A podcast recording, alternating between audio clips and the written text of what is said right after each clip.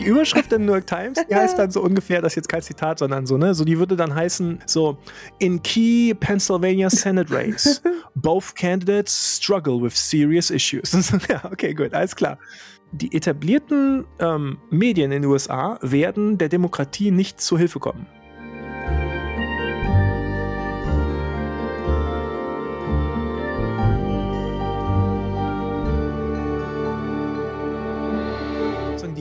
Wie soll man sagen, die Medien- und Informationslandschaft, unter, unter denen hier Politik gemacht wird, ist ausgesprochen, äh, favorisiert ausgesprochen sozusagen die, die, sagen die Talking Points ähm, und, und Diskurse, die von, von rechts kommen. Und das ist ein groß, großes Problem unter den Umständen, Politik zu machen und Demokratie zu verteidigen. Das ist vielleicht eine ganz gute Überleitung zu der Frage, was machen denn eigentlich die, deren Aufgabe es wäre, die Demokratie zu verteidigen, wenn, also wie wir jetzt gesagt haben, da steht wirklich die Demokratie zur Wahl, die Situation ist akut gefährlich. Die Rechten haben das auf jeden Fall verstanden und eskalieren ihren Angriff.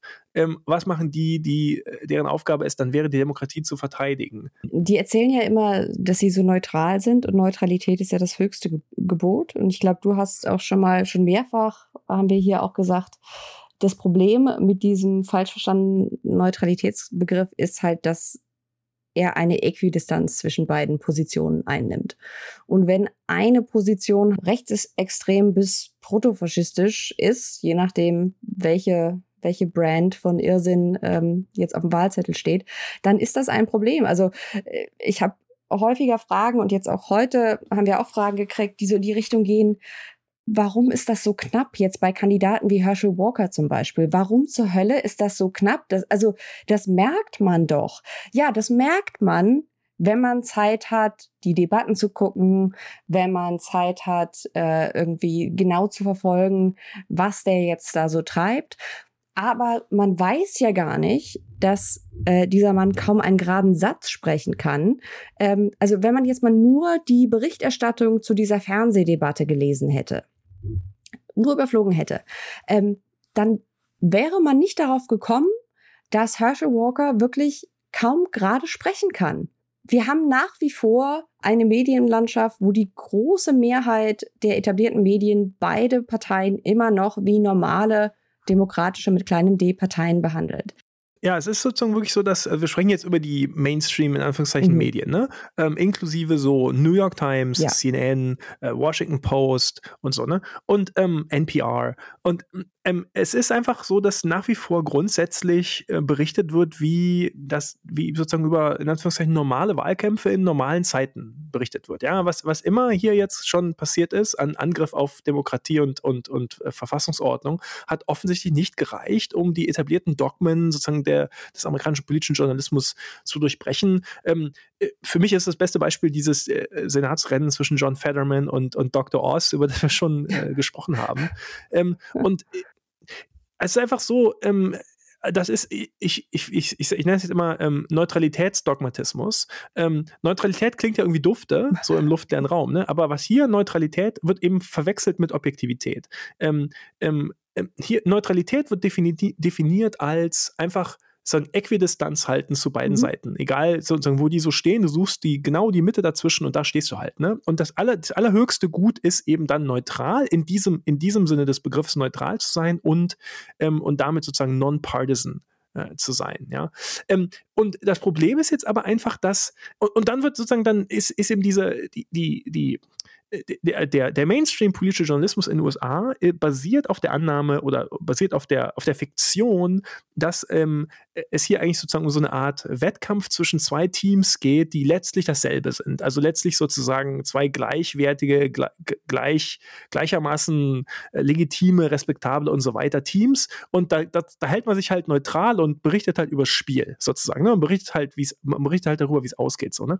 Und das wird aber eben in dem Moment zum Problem, wo ähm, diese Grundannahme einfach Quatsch ist, weil es eben kein, ähm, sagen empirisch gesprochen, ja, gibt es halt einfach überhaupt kein, jetzt mal konkret auf die, auf die Midterm-Elections bezogen, mhm. gibt es eben kein, auf der linken, in einem demokratischen, Capital, die demokratischen Lager, gibt es einfach kein Äquivalent zu dieser mhm. Horrorshow von völlig unqualifizierten äh, bis rechtsradikalen Kandidaten, die die Republikaner da äh, nominiert haben, ja. So, und wenn du jetzt aber als Journalistin, Journalist diese Situation ähm, möglichst akkurat, präzise und in Anführungszeichen objektiv, also Ne, also jetzt braucht jetzt hier niemand mit irgend, irgendwelchen epistemologischen Objektiv gibt es aber gar nicht. Ja, weiß ich auch. Ne? Aber man kann trotzdem versuchen, sozusagen ähm, möglichst akkurat und präzise ja. ja. zu beschreiben.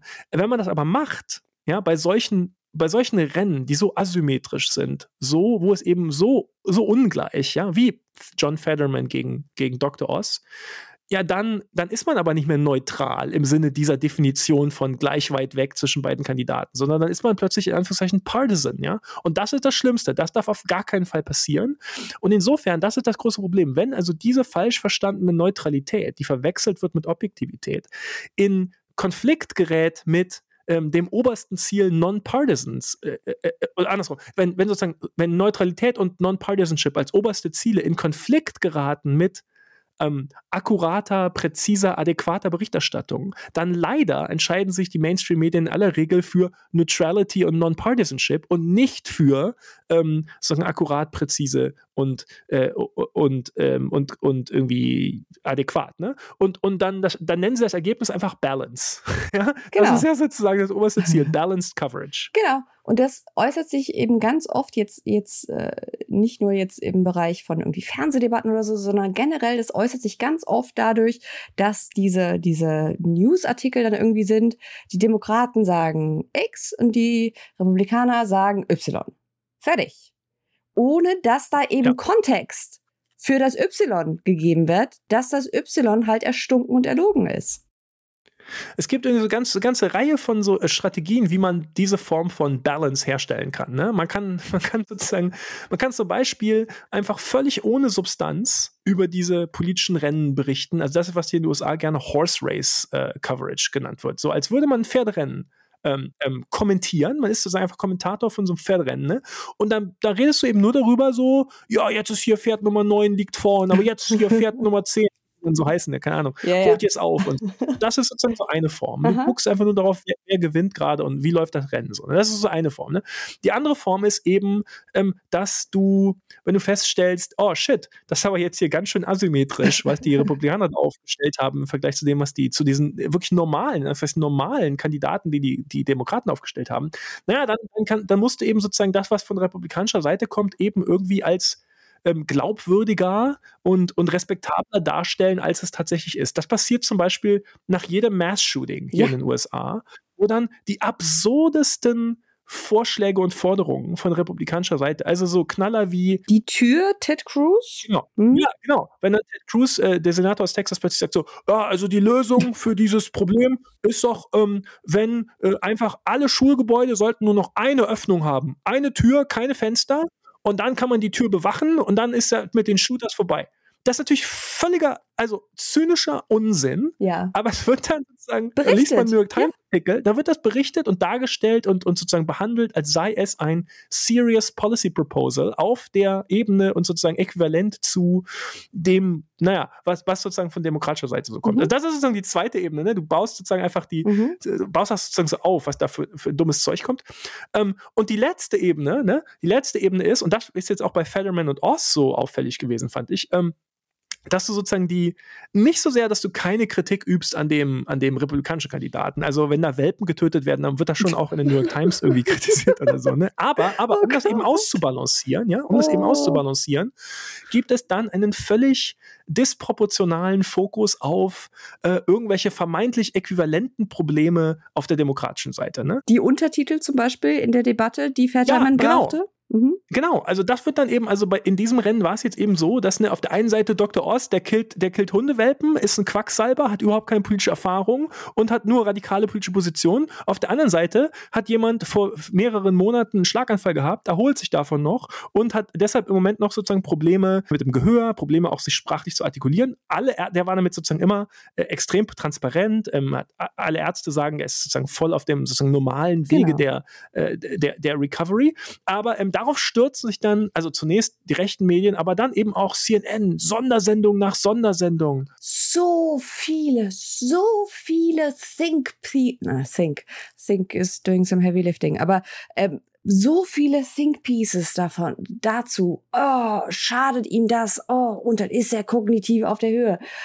Ja, Ist er, aber darum geht's ja nicht. Ne? Also auch da, es ist eine völlig eindeutige Faktenlage, aber es wird sich ein Krümel genommen, weil man braucht ja jetzt halt noch was für die Demokraten um das zu kritisieren. Die, die, Überschrift der New York Times, die heißt dann so ungefähr, das ist jetzt kein Zitat, sondern so, ne, so die würde dann heißen, äh, so, in key Pennsylvania Senate race, both candidates struggle with serious issues.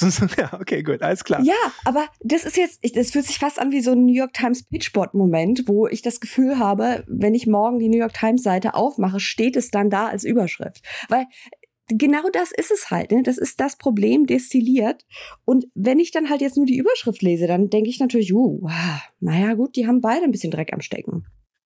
Und es ist halt so, es ist das allerbeste Beispiel ever, ja, für diese Form der Berichterstattung ist, ist der Wahlkampf von 2016 und ist diese, diese, diese leidige oh. Hillary Clinton E-Mail-Geschichte, ja. Wahnsinn. Auch da, ähm, die, die, diese die politische Berichterstattung in den USA, die, wie gesagt, nach, nach Neutralität und Non-Partisanship lechzt, war konfrontiert mit einer Situation, auf der einen Seite dieses ungeheure Ausmaß an Korruption und, und, ähm, und, und sozusagen völliger, also diesem Irrsinn, diesem Trumpschen Irrsinn mhm. ausgesetzt. Und den haben die, da, da wurde ja auch Kritik dran geübt. Ne? Mhm. Ist nicht, dass die jetzt sozusagen alles unter den Tisch gekehrt hätten. Aber um, um das auszubalancieren, mhm. wurde dann aufgebaut, diese irre Geschichte mit Hillary Clinton's E-Mails, ähm, die, also da, da bauen wir jetzt hier im Detail drauf eingehen, ne? aber wo dann am Ende bei rauskommt, ähm, wenn du Wählerinnen und Wähler gefragt hast, was sind denn sozusagen die, was ist denn eigentlich bei den einzelnen Kandidaten hängen geblieben, da war bei Hillary Clinton noch E-Mail. Völlig absurd.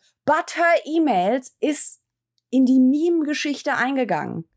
It's insane. It's insane, ja. Ist sozusagen absolut insane, aber das beste Beispiel eben für genau für diese Form der ähm, Balance Coverage, ja, und äh, Neutrality und Balance Coverage, ähm, die da entsteht. Und wie diese Coverage, diese angeblich neutrale Berichterstattung Wahlen massiv beeinflusst hat. Es hat ja den gesamten Diskurs dominiert. Es war ja immer nur E-Mails, E-Mails, E-Mails, E-Mails, E-Mails, E-Mails.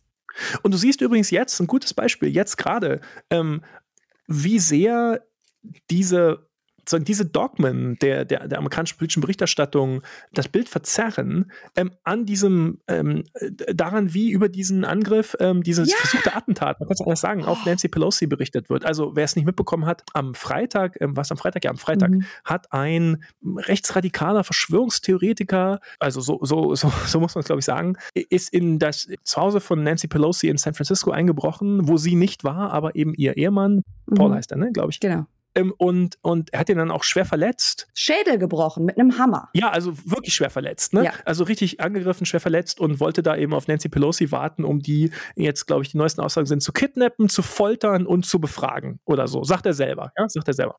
Ja, genau. Das letzte, was ich gelesen habe, war, er wollte ihre Kniescheiben zertrümmern, damit äh, sie in einem Rollstuhl, also in den Kongress gerollt werden kann, damit die Leute mal sehen, dass es Konsequenzen gibt. Also er hatte Zip-Ties dabei, er hatte Klebeband dabei. Es war eine ein, es ist eine eindeutig, laut Polizeibericht eine eindeutige Faktenlage.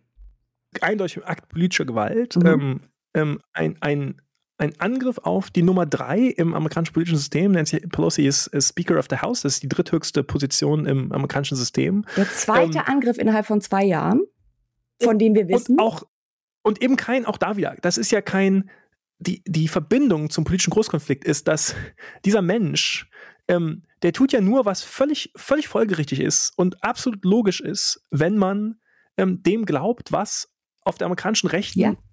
seit Jahren und jetzt also eben sich verschärfend in den letzten paar Jahren über den politischen Gegner erzählt wird. Diese permanente Dämonisierung der Demokraten, der Linken, auch von Nancy Pelosi übrigens ganz, ganz, ganz speziell. Ja, besonders von Nancy Pelosi. Also wir haben ja, glaube ich, ich brauche da jetzt, glaube ich, jetzt heute nicht so äh, ähm, ähm, genau ein, darauf einzugehen, weil wir ja nochmal in unserer letzten Folge, ähm, glaube ich, zwei Stunden lang ja. über Marjorie Taylor Greens äh, Eskalation der politischen Rhetorik gelegt haben. Aber ich, ich kann es nur nochmal sagen, ne? wenn dir, wenn dir deine, deine, deine politischen, ähm, deine elected officials, ja, den politischen äh, Führer, Anführer, ähm, wenn, wenn die dir sagen, diese Demokraten, das sind alles Pädophile, die, die, die Kinder schänden, Amerika zerstören wollen und außerdem jetzt schon damit beschäftigt sind, alle Republikaner im Land ähm, auszulöschen, mhm. dann ist ja die, dann ist ja sozusagen, wenn du das glaubst, dann ist ja die. Ist Gewalt die einzige Lösung. Das ist das Einzige, was Sinn macht. Also was machst du dann? Da sagst du doch nicht so, uh, uh holy shit, um, go I vote. better go vote on Tuesday.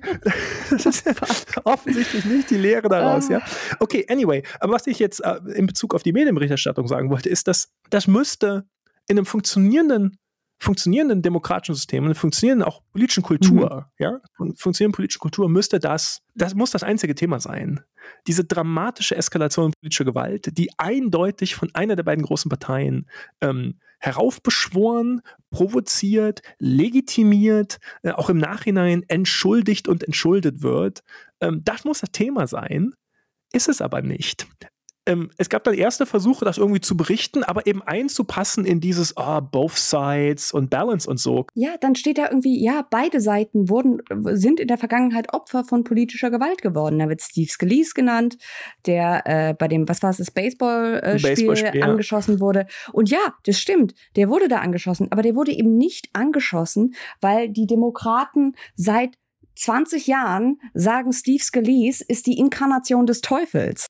Ja, und es wurde dann so völlig absurde Sachen wie ähm, in der New York Times war dann ein Artikel, in dem das präsentiert wurde als ja, mh, mm, ähm, ja, das also das muss man schon sagen. Also in San Francisco, da ist natürlich jetzt auch gerade Crime Wave. Oh also sei Gott. jetzt natürlich auch die Häus die Kriminalität sehr hoch und die so was hat das, was hat das? Das hat ja überhaupt nichts. Also erstens stimmt es überhaupt nicht, aber zweitens ist es natürlich völlig irrelevant für einen solchen gezielten Akt ähm, der der politischen Gewalt, ob jetzt irgendwie die äh, Property Crime oder so hochgegangen ist. Also ne? Aber das ist natürlich eine Abwandlung dessen dessen. Das ist, das ist eine Abwandlung dessen, was ich heute bei äh, Matt Walsh gelesen habe, dem selbsternannten theokratischen Faschisten, ähm, den dann Ted Cruz retweetet hat, äh, der in einem Thread also sagte, ja, also nicht der, der Angreifer, das war ja auch mal ein Hippie, also ja, vor 20 Jahren war es mal ein Hippie. Wir haben ja auch schon mal über die ESO to Alt-Right Pipeline gesprochen, die auch hier also scheinbar wieder vorhanden ist.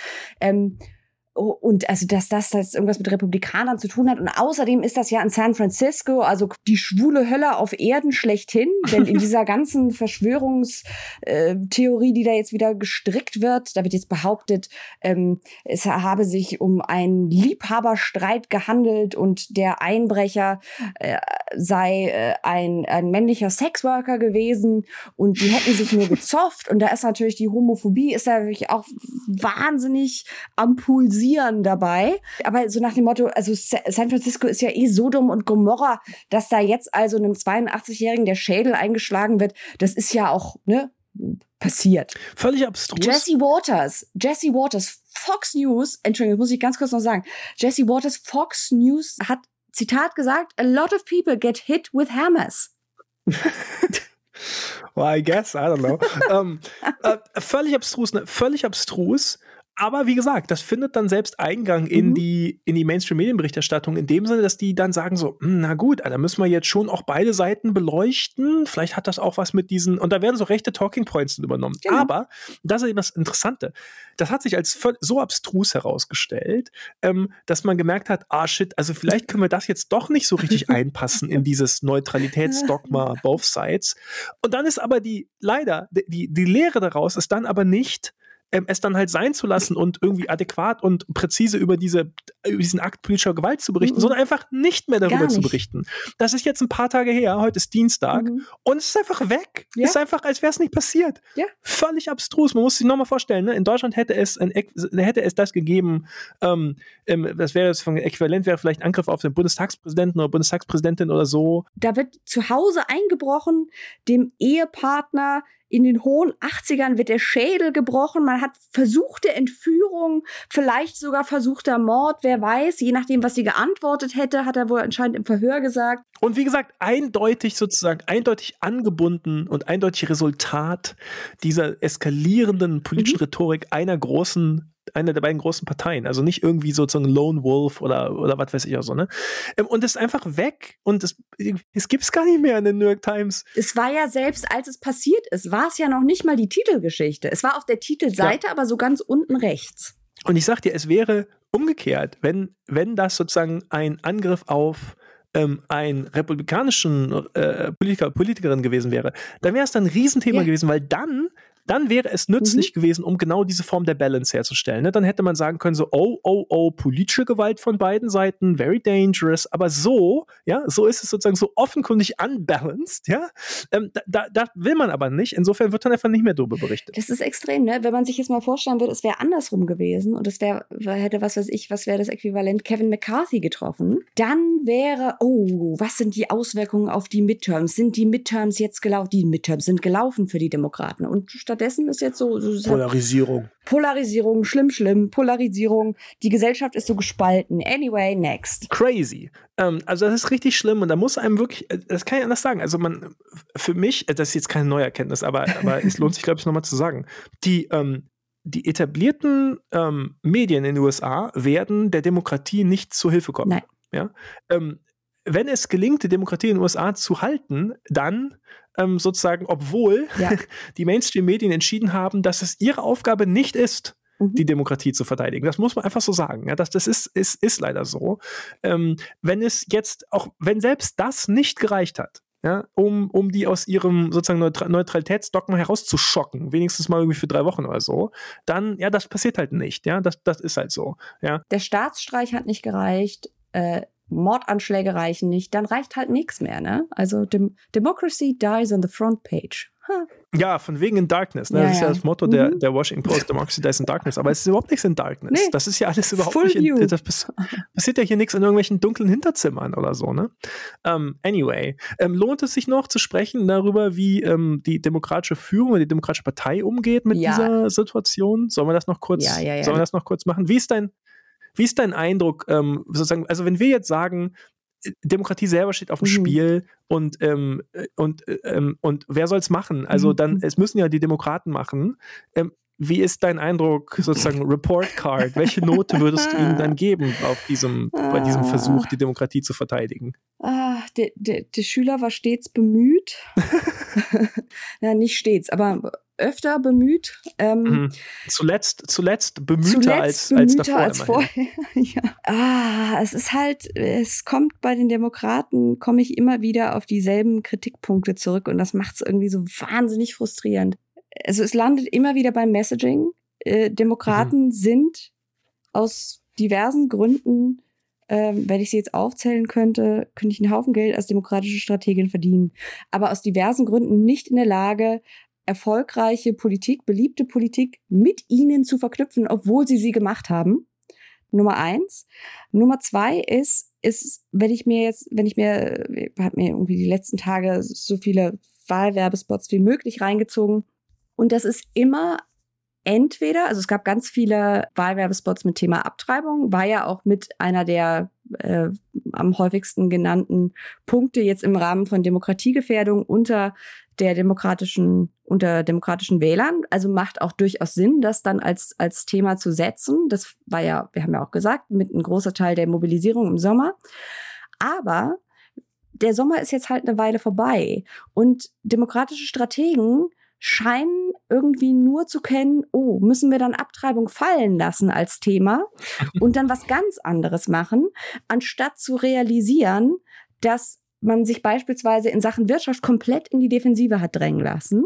Demokraten haben ja wahnsinnig viel Angst, über Wirtschaft zu sprechen, weil äh, Wählerinnen und Wähler traditionell aus äh, unerfindlichen Gründen, äh, die Fakten sprechen dagegen, Republikaner in Sachen Wirtschaft mehr zutrauen. Äh, Deficit be damned, aber Fakten, es geht ja jetzt hier nicht um Fakten, sondern um Gefühl. Gefühlt können Republikaner das besser. So, man könnte jetzt natürlich die Gefährdung der Demokratie, Abtreibungsrecht und so weiter und so fort. Man könnte das alles ja auch mit der wirtschaftlichen Situation der Leute verknüpfen. Das hat ja jetzt Obama am Wochenende, den haben sie jetzt rausgeholt, quasi so als, als Joker kurz vorm Ende soll der jetzt nochmal die Basis einheizen und tourt jetzt da durch die Swing States. Das hat er ja zumindest versucht, was jetzt beispielsweise Social Security angeht.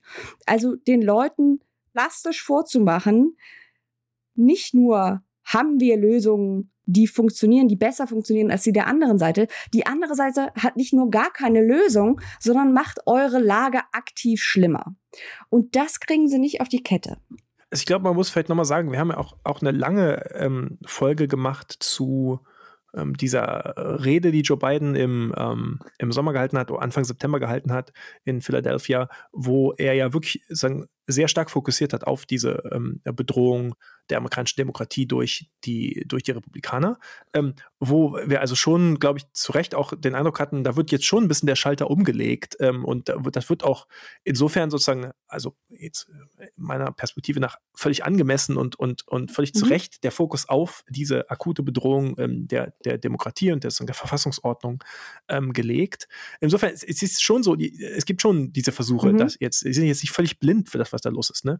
Ähm, aber, und wir wollten, wir müssen auch immer noch mal sagen, ne? es gibt eben, ähm, es gibt eben ein, the, the playing field is not level. Also die, die Demokraten müssen Politik machen in einer Informations- und Medienlandschaft, die ihnen nicht ähm, besonders wohlgesonnen ist, ja, sondern es gibt eben sozusagen, es gibt einerseits diese, diese irre ähm, geschlossene, ja. konzentrierte rechte Medienlandschaft, die völlig an einem Strang zieht und ganz sozusagen ganz, ganz klar selbst Teil sozusagen des rechten, des reaktionären Projektes ist. Und dazu gibt es erstens überhaupt kein Äquivalent auf der Linken und zweitens ähm, gibt es dann eben diese Mainstream-Medien, die haben wir gerade ausführlich darüber gesprochen, aus, aus den gerade eben sozusagen dargelegten Gründen ähm, einfach nicht bereit sind, ähm, ähm, pro-demokratisch sozusagen, also nicht mit Capital D, sondern für die Demokratie Partei zu ergreifen oder auch nur, müssten ja nicht mal Partei ergreifen, sollten einfach nur, einfach nur vernünftig objektiv beschreiben, was eigentlich los ist.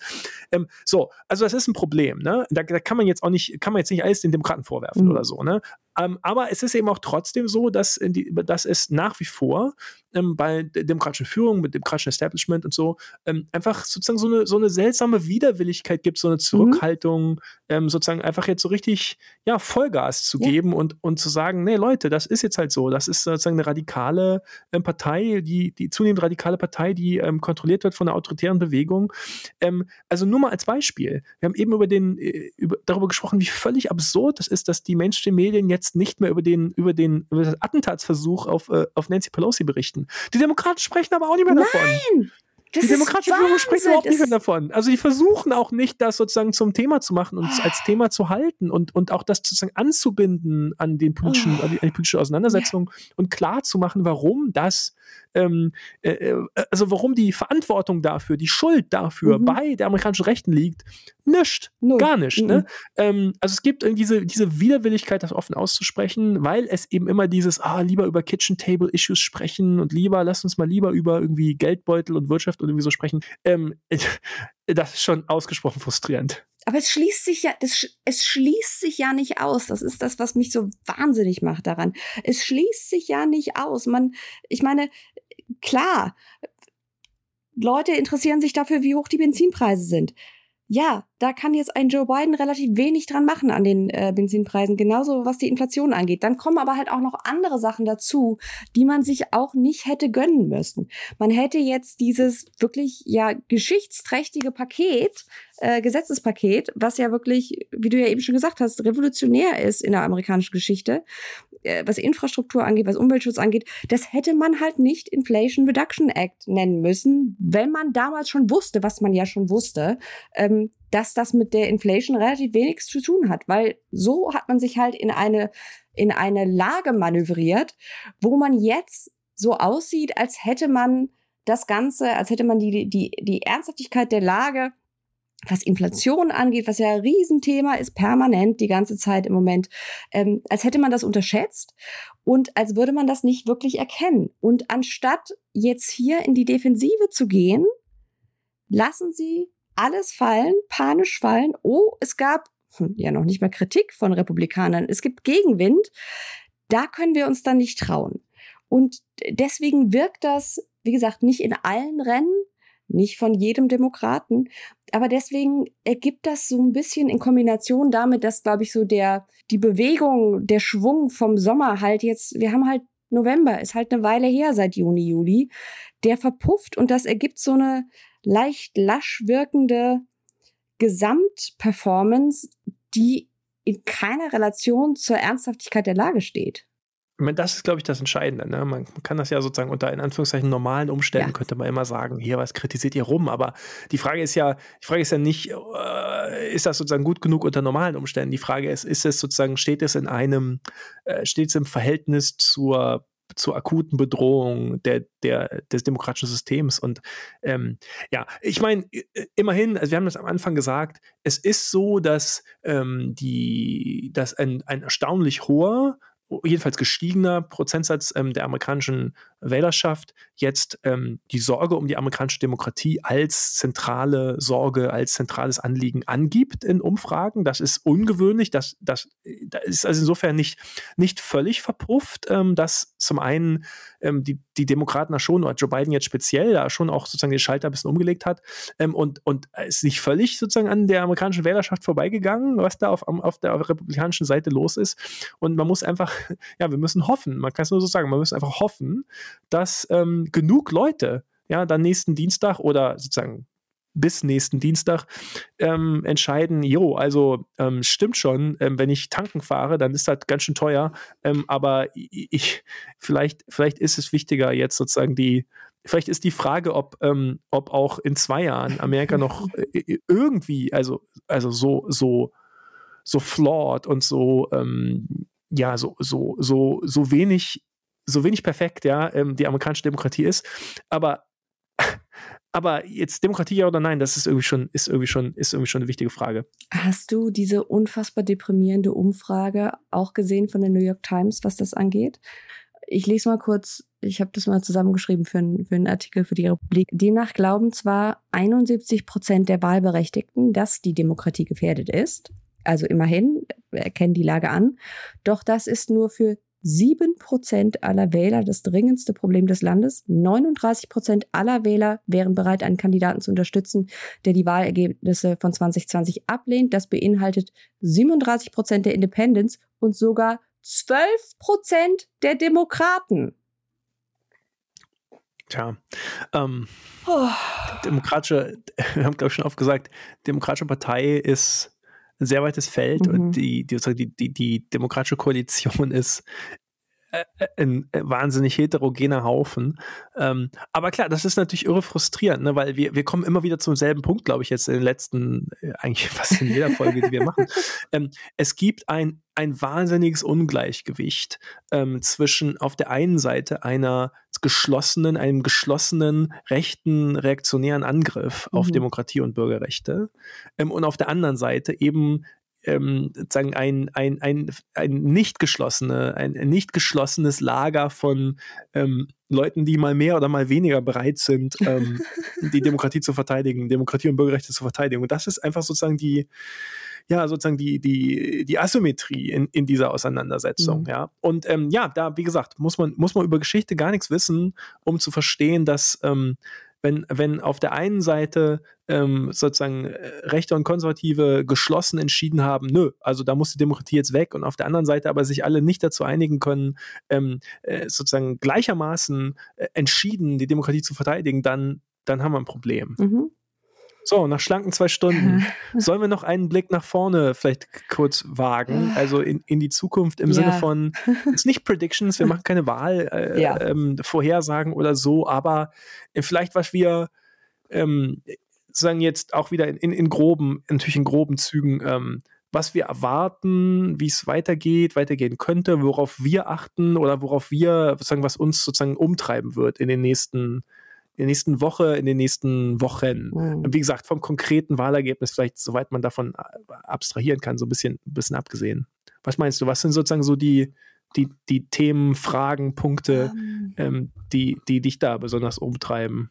Also, was mich, was, was mich einfach aus äh, tatsächlich äh, purer Sorge um meine mentale Gesundheit jetzt mal ganz eigennützig sorgt, ist, äh, dass es durchaus sein könnte, dass es je nach äh, Wahlergebnis in Georgia wieder zu so einer bescheuerten Runoff-Election kommt und äh, wir unter Umständen wieder bis irgendwie Januar nicht wissen, äh, was Sache ist. Das ähm, hätte ich sehr ungern, weil einer der beiden Kandidaten muss mehr als 50 Stimmen bekommen. Das ist äh, Regel in Georgia, sonst müssen die beiden nochmal in eine Stichwahl gehen. Das hatte ich irgendwie nicht mehr auf dem Schirm oder verdrängt und äh, fand ich sehr unerfreulich. Abgesehen davon, ja, ich habe jetzt irgendwie die, die Tage damit verbracht, mir so Szenarien auszumalen, jetzt gar nicht mal irgendwie äh, groß zu rätseln, wie wahrscheinlich was ist, sondern einfach so, so, ja, so, so Wargame-mäßig quasi. Ah, hoffen wir, dass es ein übertriebener Begriff ist, äh, das so Wargame-mäßig durchzuspielen, was passiert. Ich meine, gut, Demokraten gewinnen beide Kammern, dann ist alles zwar nicht prima, weil wir immer noch äh, Cinema und Menschen da hocken haben, aber äh, was passiert in den einzelnen Szenarien? Also ich glaube, wir haben ja auch schon mal gesagt, äh, sollten die Republikaner das Repräsentantenhaus zurückgewinnen, kann man davon ausgehen, dass sie den Untersuchungsausschuss zum 6. Januar eindämpfen in den Boden sofort. Ich denke, man könnte auch mit einem Impeachment rechnen. Äh, das haben sie ja auch schon angekündigt. Äh, Untersuchungsausschüsse gegen diverse Demokraten, die sie schon lange auf dem Kieker haben. Ähm, und ein solches Repräsentantenhaus stünde natürlich unter enormem Druck äh, von Trump, von der Basis und so weiter, da möglichst Tabula rasa zu machen. Äh, Demokraten halten das Haus, Republikaner gewinnen den Senat, habe ich mir ehrlich gesagt keine Gedanken drüber gemacht, weil es extrem unwahrscheinlich ist. Republikaner gewinnen beide Kammern. Ja, das ist halt, ich weiß gar nicht, ob man das Worst Case nennen kann. Das ist quasi dann ja, dann ist es so ein bisschen durch erstmal, ne? Das Ding mit der Demokratie. ja, wird eng, ne?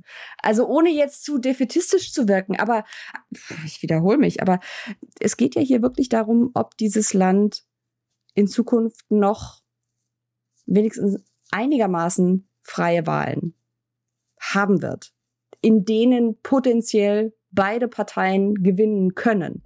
Und äh, die Tatsache, dass das auf dem Spiel steht, ich meine, ich weiß es, kognitiv, ich weiß es, aber ich habe immer noch so Momente, gerade wenn ich so, so klassische News-Berichterstattung lese, wo ich manchmal so eine Out-of-Body-Experience habe und so von oben auf mich drauf gucke und denke, ha, krass, okay, würde man jetzt nicht merken.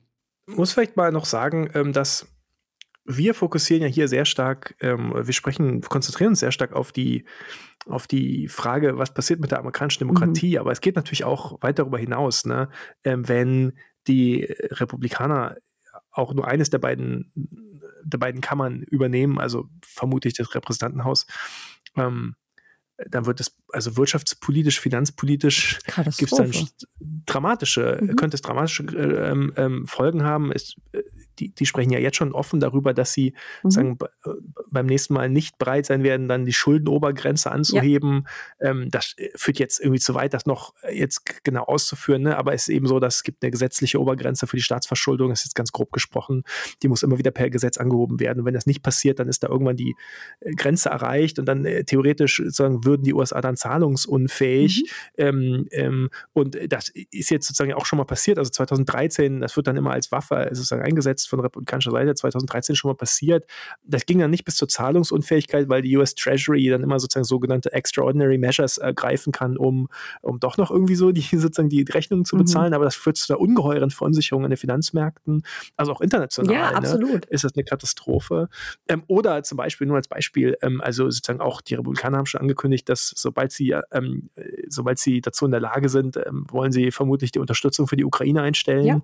Ähm, also das hat natürlich alles auch außenpolitische, wirtschaftspolitische, finanzpolitische, dramatische Konsequenzen enger jetzt sozusagen auf die Frage der Demokratie bezogen. Also, ich, wir haben es, glaube ich, am, am, Anfang schon mal gesagt, aber es ist einfach garantiert, egal ob jetzt die Republikaner tatsächlich eine der Kammern übernehmen, aber was auf jeden Fall garantiert ist, ist, dass der nächste Kongress dramatisch nach rechts rücken wird. Also dass die republikanische Fraktion im Kongress ob sie jetzt eine Mehrheits- oder Minderheitsfraktion ist, dann im, im Repräsentantenhaus ähm, zum Beispiel, ähm, auf jeden Fall weiter dramatisch nach rechts rücken wird. Das ist garantiert. Wir haben ja darüber gesprochen, wer die Leute sind, die da zur Wahl stehen und wie viele von denen ähm, garantiert ihre Wahlkreise gewinnen werden. Also es wird weiter sozusagen in Richtung äh, konspirative, radikale Rechte gehen.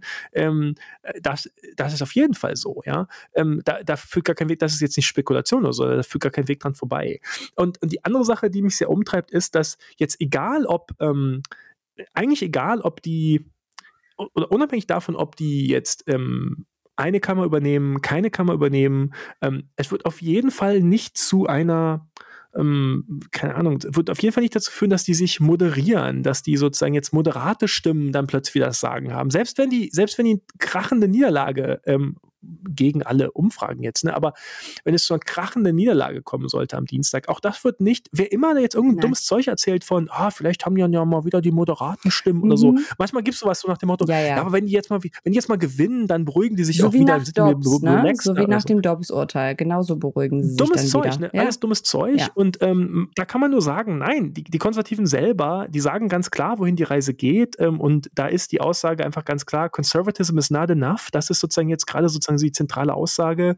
Darüber haben wir auch schon öfter gesprochen. Jüngst wieder im Federalist, genau, ja. da wandelt hier Dingens Davidson, ich habe seinen Vornamen vergessen, Daniel noch was Davidson, wandelt in den Fußstapfen von Glenn Elmers und liefert gleich noch eine Wunschliste für seinen totalitären Staat mit, wen er dann alles in den Knast schicken will. Ähm, also da muss man nicht spekulieren, ne? Die sagen, was sie vorhaben. Und die sagen nicht, oh, okay, aber wenn uns gelingt, das Haus zu übernehmen, dann sind wir alle wieder gechillt oder so. Ne? Oder die sagen, die sagen auch nicht, ja, okay, aber wenn wir jetzt am Dienstag sehen, dass das jetzt electorally alles nicht gelingt, dann sind wir wieder gechillt. Nein, Nein. die sagen ganz klar, liebe Leute, ähm, die Zeit für irgendwie moderaten mhm. Konservatismus, mhm. so, die ist vorbei. Ähm, die fordern ganz offen ähm, sozusagen die, die völlige Mobilisierung mhm ähm, sozusagen der, der Staatsmacht, um, den, um die inneren Feinde zu, zu bekämpfen. Ähm, das ist ja, Zur also, Not halt mit Gewalt, ne? Also wir kommen ja, klar, ja immer wieder genau. zur politischen Gewalt zurück. Wenn du die Entscheidung getroffen hast, dass es dir bums egal ist, ob äh, die Mehrheit der Bevölkerung deine Politik gut findet oder nicht, oder für dich stimmt oder nicht, dann können dir auch Wahlen egal sein. Da musst du nur darauf achten, dass du genug Posi Machtpositionen äh, innerhalb des Staates besetzen kannst, um in der Macht zu bleiben. Und dann ist es halt vorbei. Also das ist sozusagen jetzt schon so, dass, dass ich irgendwie so ein bisschen mir, mir graut vor diesem Moment nach der Wahl, wo ähm, irgendwie man dann immer doch wieder, immer wieder von neu erklären muss, nein, das wird jetzt nicht dazu führen, dass jetzt ist mal vorbei mit dem Trumpismus oder jetzt hört das mal auf mit der Radikalisierung. Nein, die Richtung ist, die Richtung ist völlig klar. Das ist diese Conservatism is not enough und da, da geht es hin und ähm, das geht auf jeden Fall weiter. Ja, also mehr oder weniger unabhängig davon, wie die, wie die Wahlen, weil wenn sie, wenn sie die, wenn sie, wenn sie sozusagen politische Macht übernehmen am Dienstag, dann, dann wird es sagen so, jetzt los, jetzt sozusagen, dann wird ja, es diese, jetzt, jetzt, auf, ja. jetzt erst recht umsetzen. Und wenn sie, wenn sie noch weiter sozusagen politische Macht verlieren, dann wird das heißen, seht ihr, wir waren nicht radikal genug, ja. Aber die Richtung ist dieselbe, ne? In beiden, ja, in genau. beiden, es, es, es, es kann sich nicht entradikalisieren. Also es gibt nur eine Marschrichtung und die ist äh, ganz eindeutig längst außerhalb äh, jeglicher demokratischen mit kleinem äh, D Grenzen. Äh, genauso im Übrigen, ne, also wenn die Demokraten jetzt doch beide Kammern gewinnen sollten, ähm, dann garantiere ich dir, gibt es wieder dieselben Artikel wie, oh, Biden hat uns alle gerettet, jetzt ist aber gut, äh, ja, jetzt seht ihr doch alles, alles entspannt, 2024 machen wir dann irgendwie das Popcorn auf zur Wahl, alles ist ganz normal. Die Gefahr wird dann trotzdem nicht gebannt sein. Also auch hier, auch in diesen Midterms geht es jetzt quasi nur darum, die Uhr anzuhalten und etwas mehr Zeit quasi zu kaufen durch diesen Wahlsieg, bevor es quasi wieder ums Ganze geht. Also es geht nur um einen Aufschub letzten Endes. Das ist wirklich das, was mich auch umtreibt. Ne? Dass auf absehbare Zeit wird es so bleiben, dass in den USA bei allen nationalen Wahlen ähm, die Demokratie selber zur Disposition steht. Das wird einfach auf absehbare Zeit so bleiben. Ähm, und das ist, ist deshalb so fatal und so gefährlich, weil ähm, die das demokratische Camp, also das Pro-Demokratie-Camp, dann immer, immer gewinnen muss, sozusagen immer diese Wahlen gewinnen muss, während, ähm, um, die, um die Demokratie zu bewahren, muss das pro-demokratische Camp diese Wahlen dann immer gewinnen, während die Gegner der Demokratie eigentlich nur einmal gewinnen müssen. Ja? Und dann ist es sozusagen unter Umständen, unter Umständen vorbei.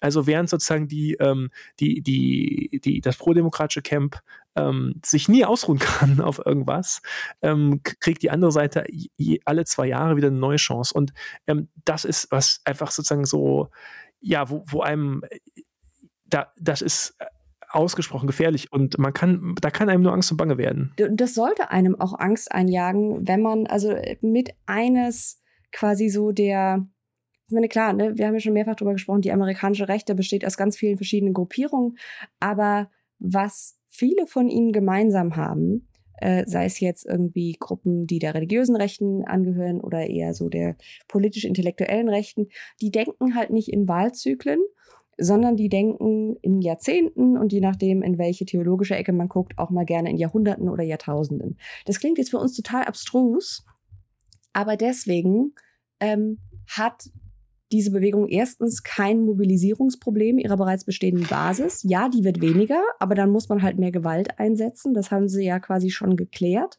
Oder irgendwelche Formen der politischen Repression. Ne? Irgendwie Repression, sei es jetzt durch Staatsgewalt oder durch Verschärfung von Wahlgesetzen oder sonst was oder Kriminalisierung von, äh, von, von Protesten, haben wir ja auch alles schon besprochen. Ähm, und wenn quasi das, das, das Pro-Demokratische mit kleinem D-Camp äh, halt immer wieder aus diesem oh, jetzt können wir uns aber mal kurz hinsetzen, immer wieder rausgeholt werden muss und erst quasi bekniet werden muss jedes Mal, sich doch bitte, bitte jetzt auch, auch in zwei Jahren nochmal äh, wirklich jetzt hier alles zu geben, das ist ein wahnsinniges Problem. Spitzenschlusswort. Bombe. Es sei denn, wir wollen noch, es sei denn, wir wollen noch ein paar ähm, Listener-Questions machen oh, nach ja. schlanken. Ja, oh, ja, wir sind. Oh ja, ich habe gar nicht auf die Zeit geachtet. Hattest du schon mal reingeguckt? Ich habe ich hab irgendwie nur geschrieben, ihr könnt uns was schicken und dann. Ja, wobei die, die wir jetzt, ähm, die ich sozusagen rausgesucht hatte, die haben wir jetzt eigentlich auch schon beantwortet. Also da war eine nach dem Wahltag am Dienstag. Das finde ich, eine Sache finde ich spannend. Im niederländischen Fernsehen war ein Bericht darüber, dass viele Ultrakonservative in den USA nach Idaho ziehen und sich somit im Bundesstaat immer mehr konzentrieren. Meine Frage, stimmt das und hat das Auswirkungen auf die Machtverhältnisse bei Wahlen insgesamt, bei den Midterms in, im Besonderen? Das finde ich tatsächlich deswegen spannend, ich habe dazu in letzter Zeit relativ viel gelesen. Äh, unter anderem Brad Onishi schreibt in seinem kommenden äh, Buch, ich glaube, das kommt am 6. Januar tatsächlich raus, äh, über weißen christlichen Nationalismus, schreibt er ähm, von dieser radikalen Bewegung, die sich so aus diesem Prepper-Miliz ähm, äh, Spektrum ableitet, ähm, in mhm. dieser Gegend und äh, gleichzeitig ist Idaho sowieso so eine Art, ja, wie Wallfahrtsort für so theokratische Hardcore-Christen. Moskau, Idaho äh, ist quasi zu einem,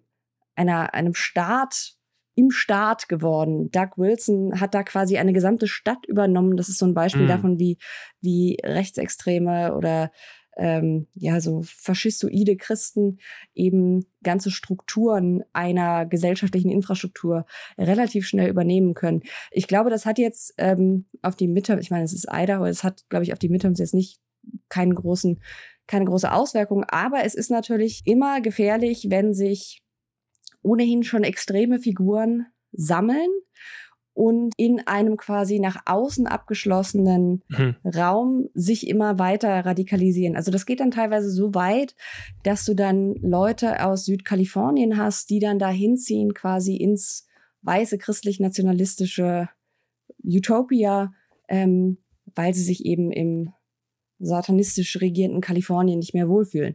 Und das ist ähm, insgesamt natürlich alles nicht so prickelnd, aber es ist interessant, weil man dadurch eben sieht, ähm, mit welchen quasi gesellschaftlichen Modellen die herumexperimentieren. Und das ist so eine Art, so eine Art Petrischale für Experimente. Mhm. Wie könnte diese Gesellschaft so aussehen? Ähm, ich sehe hier eine Frage, die heißt, sind schon Gesetze in Kraft in den Bundesstaaten, die der dort, den dortigen Regierungen das Recht geben, gegen den Willen der Wählerschaft, die Wahlmänner mhm. für das Electoral College zu bestimmen? Ähm, das ist eine interessante Frage, weil oh ähm, das ist ja so ein bisschen sozusagen so die, die ähm, wie soll man sagen, so die Next Frontier oder Final Frontier oder so ähm, der, des, des, des Angriffs aufs, aufs politische System also muss vielleicht mal dazu sagen, manchmal so ganz eindeutig ist die Rechtslage gar nicht sozusagen, was die, was die Bestimmung der Wahlmännerstimmen angeht. Aber eigentlich ist es natürlich ähm, klar etabliert, dass das nicht geht, ne, sondern dass sozusagen die Ausgang, dass sozusagen welcher Kandidat, welche Kandidatin immer mehr Stimmen, immer auch mehr Stimmen bekommt, kriegt eben diese, diese Wahlmännerstimmen sozusagen ne, im, im Electoral College in den einzelnen Staaten.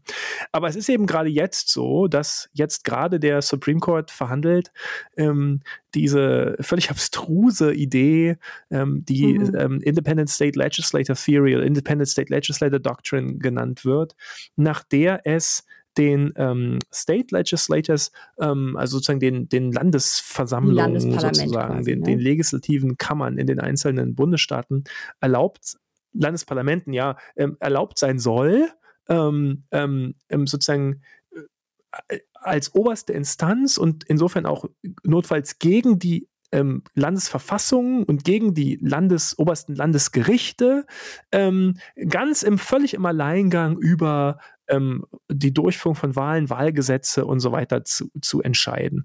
Ähm, ich muss das erstmal sagen, das ist wirklich völlig abstrus. Also es gibt überhaupt keine Verfassungsgrundlage für, für diese Idee. Es ist Wahnsinn, ne? Also selbst im konservativen Juristen Becken, sage ich jetzt mal, ähm, hätte dir noch vor 15 Jahren keiner geglaubt, dass äh, ein Supreme Court das allen Ernstes mal in Erwägung zieht. Wobei nicht zufälligerweise zum ersten Mal ja, diese stimmt. Idee aufkommt ähm, nach der Wahl von 2000, ähm, äh, Bush wie Gore, ähm, und zwar in Florida. Und da war ja sozusagen genau die Situation, also sozusagen die, die, die, der Wahlausgang 2000, Bush versus Gore, ähm, hängt von Florida ab. Wer immer Florida gewinnt, wird Präsident. Ähm, und dann wird er ausgezählt und dann wird erst sozusagen Bush zum Sieger erklärt. Dann ist aber klar, es gibt so viele Un Un mhm. Unstimmigkeiten mhm. und Unregelmäßigkeiten und so weiter. Und das ja. oberste, der oberste Gerichtshof von Florida erklärt, ausgezählt werden. Und da kommt zum ersten Mal diese Idee auf, das hat ja dann, also die Sache geht so aus, dass dann der Supreme Court, der Federal Supreme Court in Washington sich einfach einschaltet völlig unklar auf welcher Grundlage eigentlich, weil Wahlen sind, wie gesagt, eigentlich sozusagen Landessache.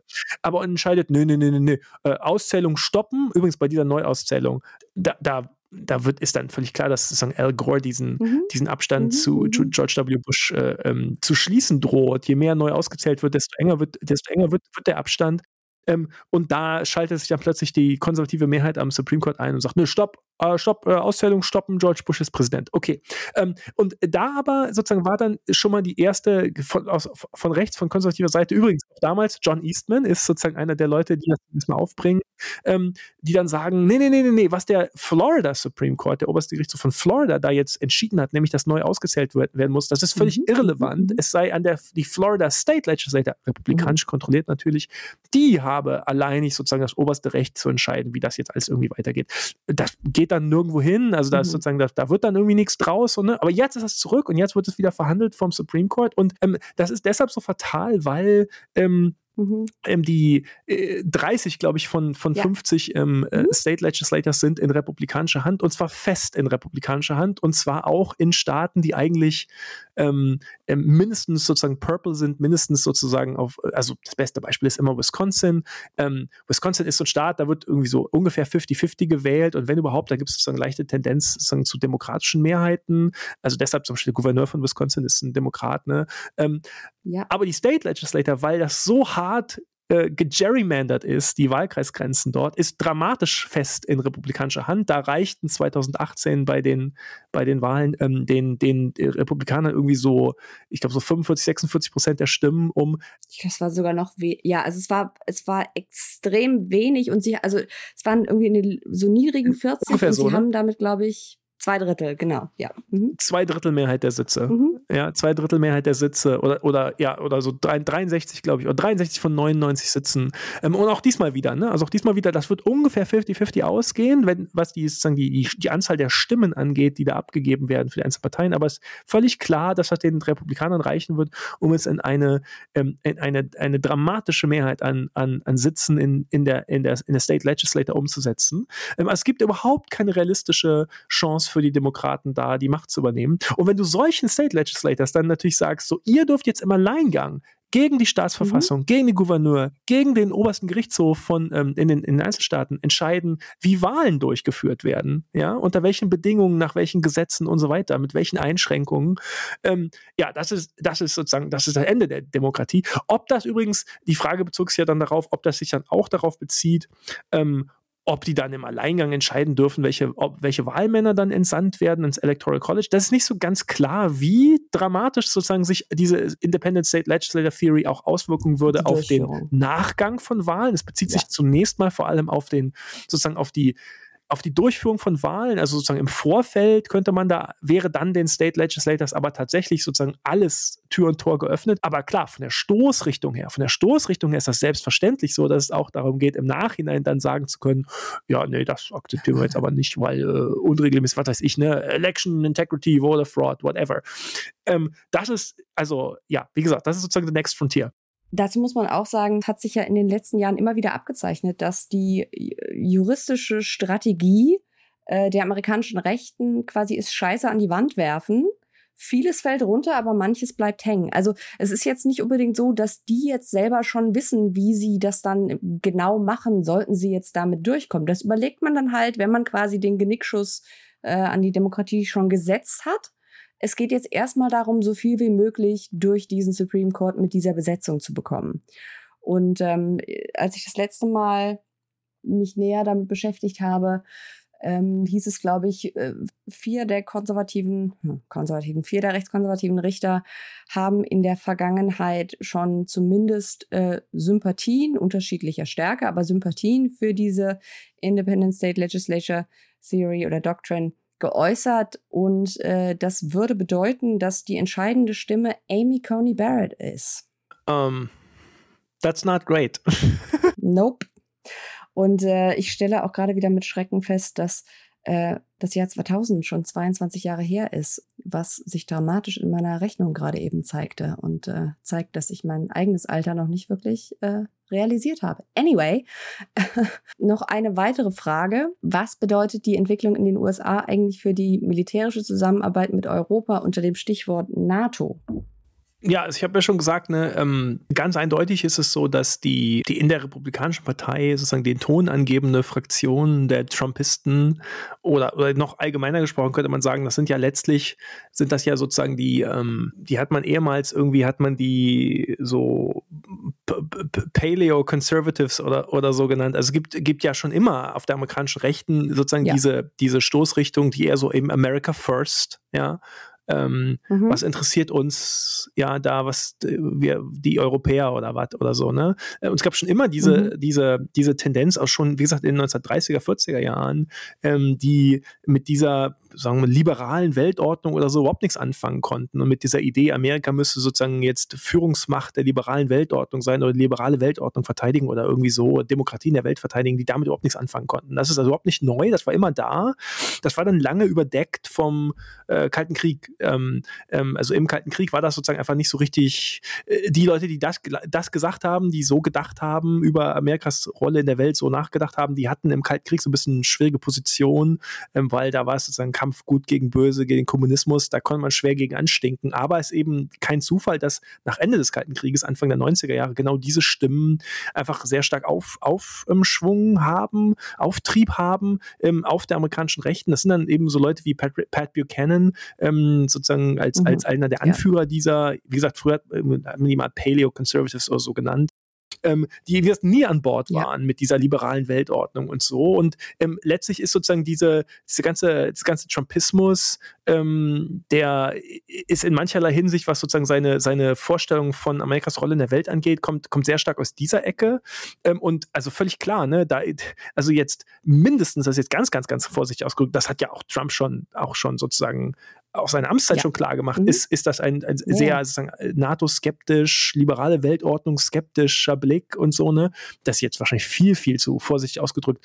Ähm, ob der jetzt mhm. dann, also jetzt, keine Ahnung, ob die Republikaner jetzt sofort aus der NATO aussteigen würden, das weiß man nicht so genau, aber jedenfalls, ähm, das war ja eben auch zwischen 2016 und 20 eben schon so, dass dass Trump immer klar gemacht hat, das interessiert mich hier alles nicht und hier an einem Strang ziehen mit euch oder so, was soll das und so.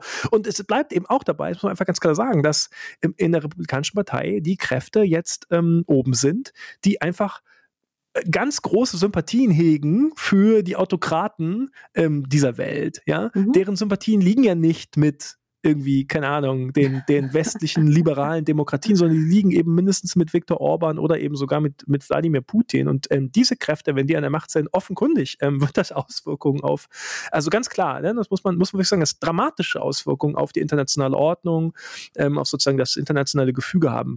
Völlig klar. Oh Gott, was ein, oh, was eine Aussicht. Wollen wir noch eine letzte Frage yes. nehmen?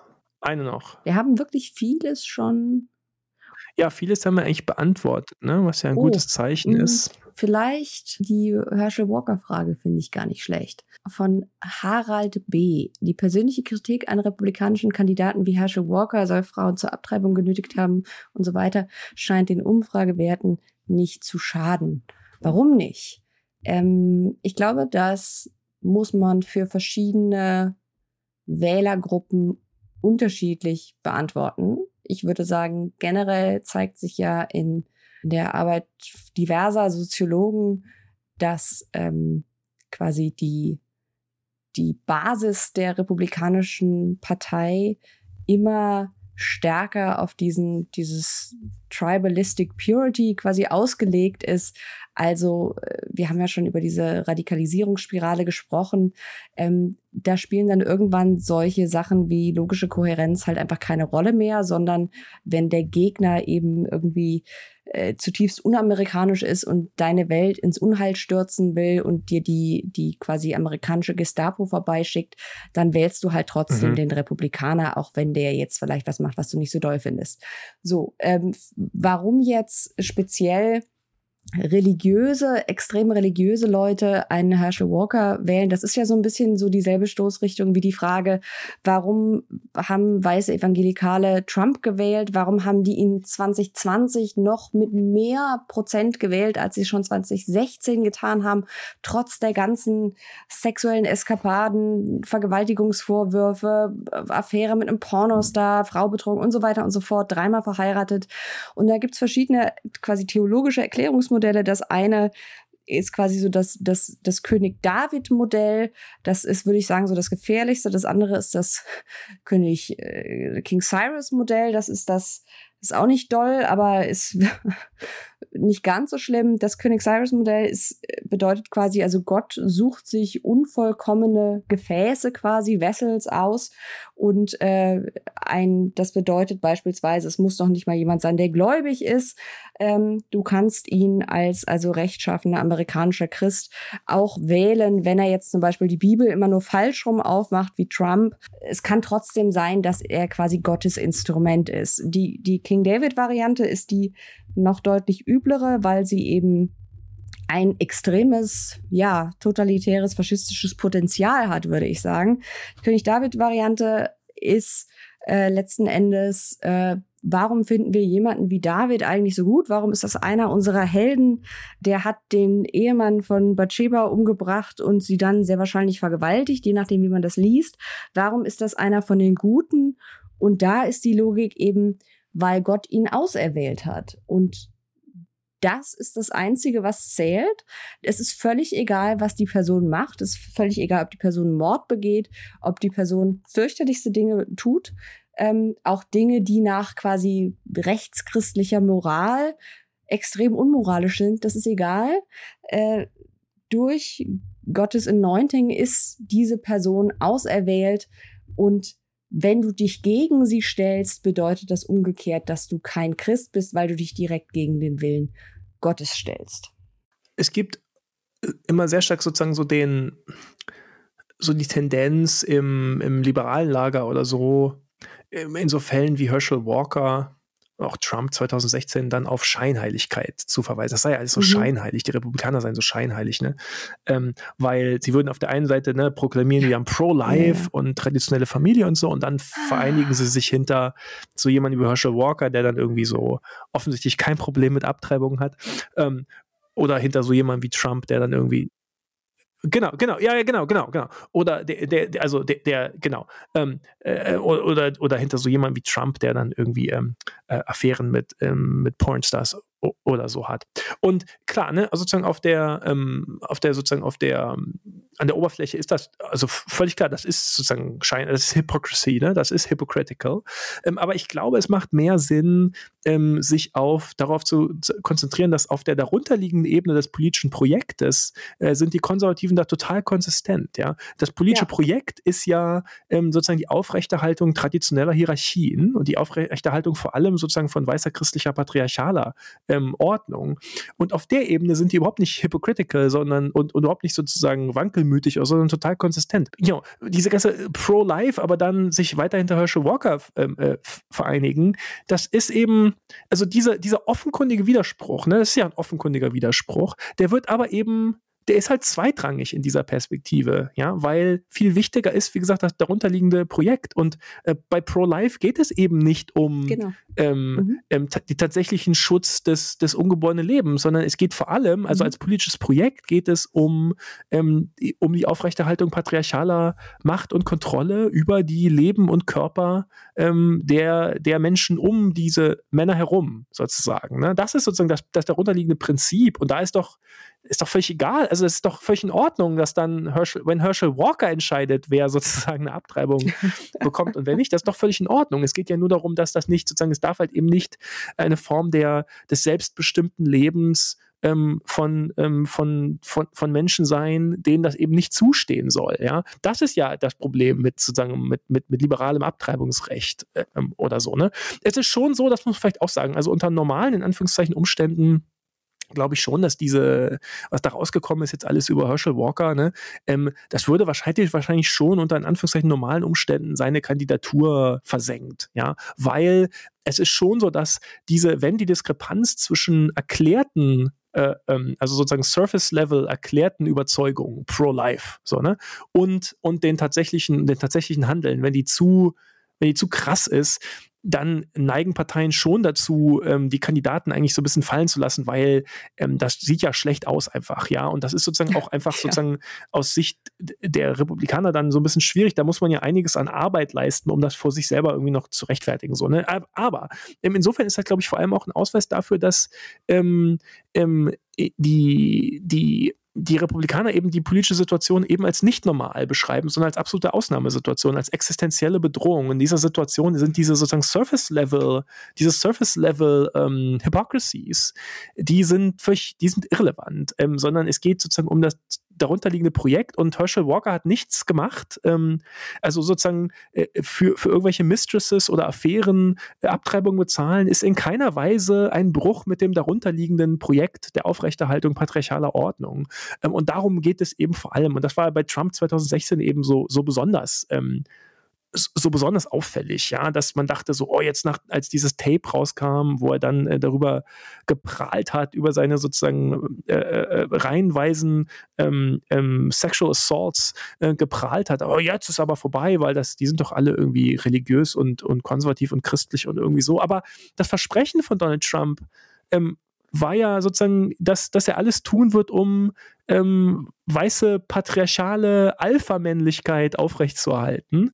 Ähm, und da hat er doch nichts, war sozusagen auf dem, auf dem Tonband war ja nichts zu hören, was dem entgegensprach. Also wie genau. gesagt, auf der, ich glaube, es macht wenig Sinn, auf diese sozusagen oberflächlichen Inkonsistenzen und Hypocrisies, ähm, obwohl die offenkundig, die sind, das ist offenkundig mhm. inkonsistent und, und hypocritical auf der oberflächlichen, sondern auf der, auf der Surf, am Surface-Level, aber auf der Ebene des darunterliegenden Projekts der Aufrechterhaltung traditioneller patriarchaler christlicher Hierarchien ähm, ist da überhaupt nichts inkonsistent, sondern da sind die eigentlich total konsistent. Ich, ich wehre mich immer so ein bisschen dagegen, wenn Leute sagen so, oh, ähm, äh, die Republikaner heute, die Konservativen, die haben überhaupt keine Prinzipien, das ist alles nur machtgetrieben. Die sind total prinzipientreu, nur dass die Prinzipien sind halt andere als die, die sie offiziell behaupten. Ja, die Prinzipien, Prinzipien ist eben nicht pro-life, sondern Prinzip ist eben Aufrechterhaltung traditioneller weißer christlicher männlicher Hierarchien. Äh, und bevor jetzt jemand sagt, das letzte, was ich sage, bevor jetzt jemand sagt, äh, was erzählt ihr von weißer christlicher und so weiter, der Herschel Walker, der ist doch schwarz. Jo, ähm, das ist mir auch schon aufgefallen. ähm, ähm, aber äh, believe it or not, ja, ähm, äh, das ist eben so, dass das ist genauso plausibel wie zu sagen, so, ja, aber hier Clarence Thomas, der ist doch auch schwarz. Was redet ihr denn davon, dass der Supreme Court irgendwie weiße christliche Vorherrschaft oder so?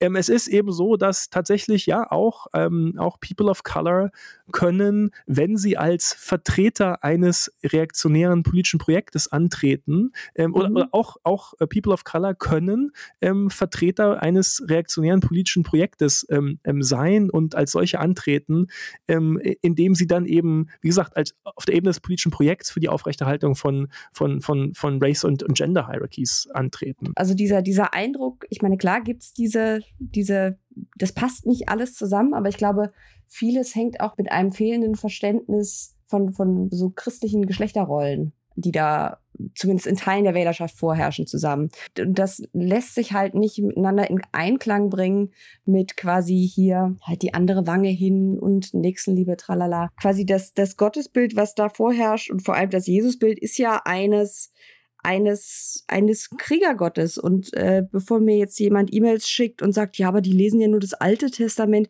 Nee, nee, die lesen auch schon das Neue Testament und zwar nicht zu knapp.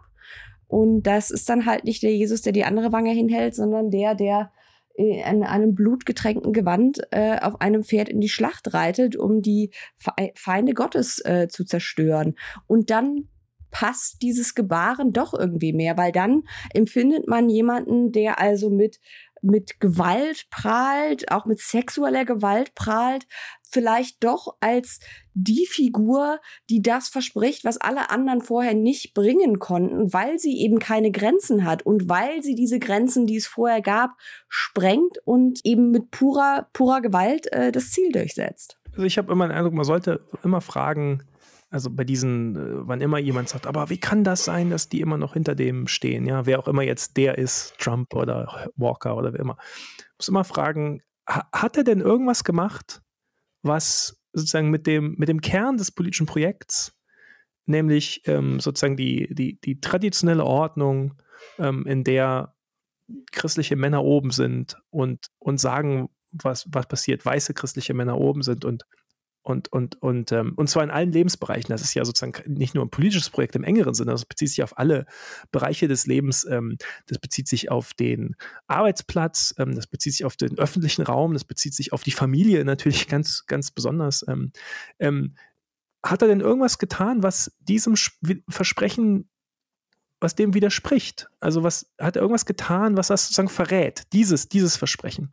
Und dann ist die Antwort eigentlich immer nein. Also Trump zum Beispiel hat überhaupt noch nie irgendetwas getan, was diesem Versprechen e, entgegenstehen würde. Und insofern kann man nur sagen, ist das total konsequent, dass die Leute, die 2016 Trump gewählt haben, eben weil der Versprechen des Trumpismus war, ohne Rücksicht auf Normen, ohne Rücksicht auf äh, keine Ahnung, irgendwie, also eben nicht mehr mit angezogener Handbremse Handschuhe ausziehen oder was? Kloppte Metaphern man noch. also sozusagen, jetzt, jetzt ist Schluss mit der Zurückhaltung.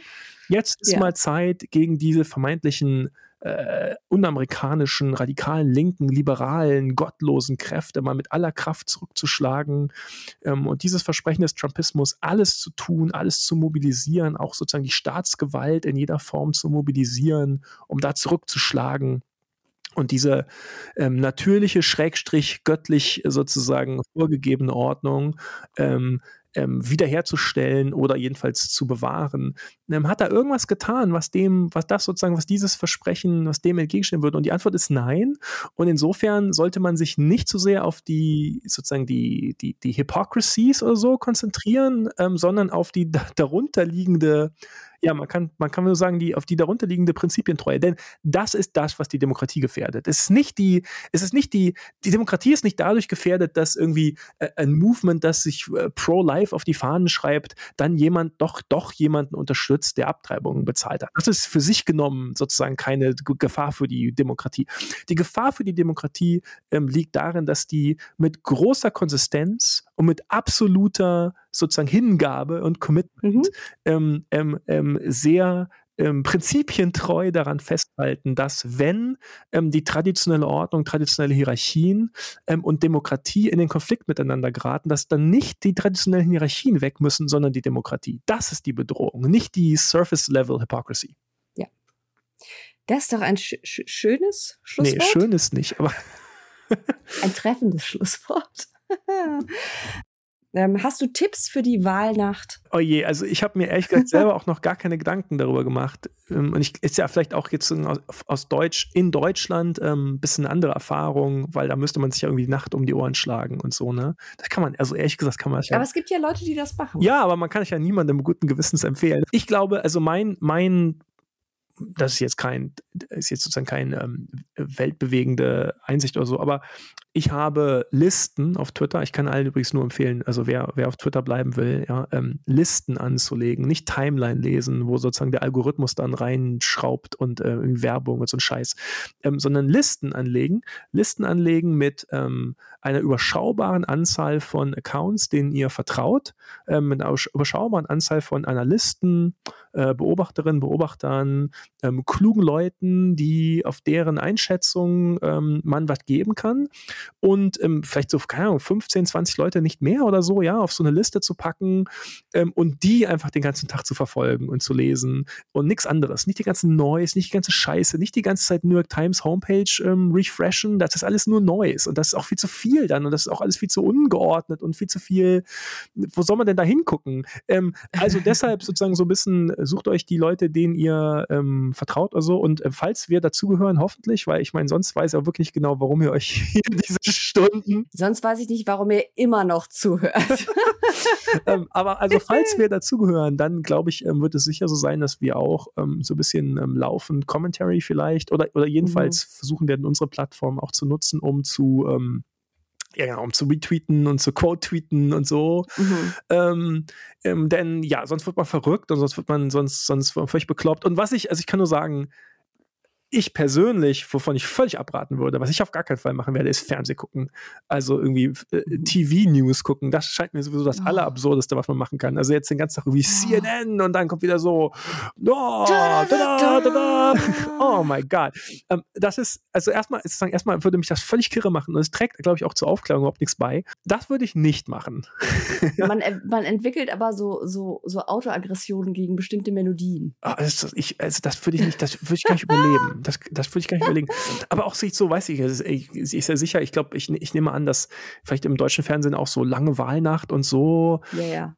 Äh, äh, das, sorry, aber das, das kann ich nicht. Ähm, also das, das mache ich mhm. sicher nicht. Wir haben auch gar keinen Fernseher. Mhm. Ähm, ähm, anyway, kann man natürlich, könnte man natürlich online gucken. Aber ja, also mein, meine Strategie wird sein, mhm. ähm, da den Leuten, denen ich eben vertraue, ähm, auch an, an diesem Tag, an diesem Abend zu vertrauen und äh, es wird sich alles überhaupt nicht gut anfühlen und überhaupt, also alles zwischen jetzt und Wahl und dann auch nach der Wahl, das haben wir auch gar nicht drüber gesprochen, ne, dass natürlich längst, oh längst schon wieder die Trumpisten ähm, die Republikaner ähm, sich in Stellung bringen, um nach der Wahl mhm. zu sagen, also das war alles wieder nur Wahlbetrug und gestohlen. Betrug. Das ist ja jetzt schon alles sozusagen wieder klar. Verkünden dass, sie ja auch schon seit Wochen, ja. dass der Betrug schon am Laufen ist. Also insofern. Also auch schon lange, ähm, bevor die Wahl überhaupt angefangen insofern hat. Insofern, ne? also auch das, ne, auch das ist ab jetzt natürlich die, die neue Realität ähm, im amerikanischen politischen Betrieb. Das wird ab jetzt einfach immer so sein. Dass, dass die ja, die stellen sich ja nie mehr hin und sagen, ja, nee, herzlichen Glückwunsch. Ähm, ähm, wir haben hart gekämpft, aber jetzt, ähm, jetzt, jetzt, jetzt blicken wir zusammen in die Zukunft und versuchen ähm, alles zu tun, um unser Land, bla bla bla. Das gibt's nicht mehr, ne? Das ist, das ist over.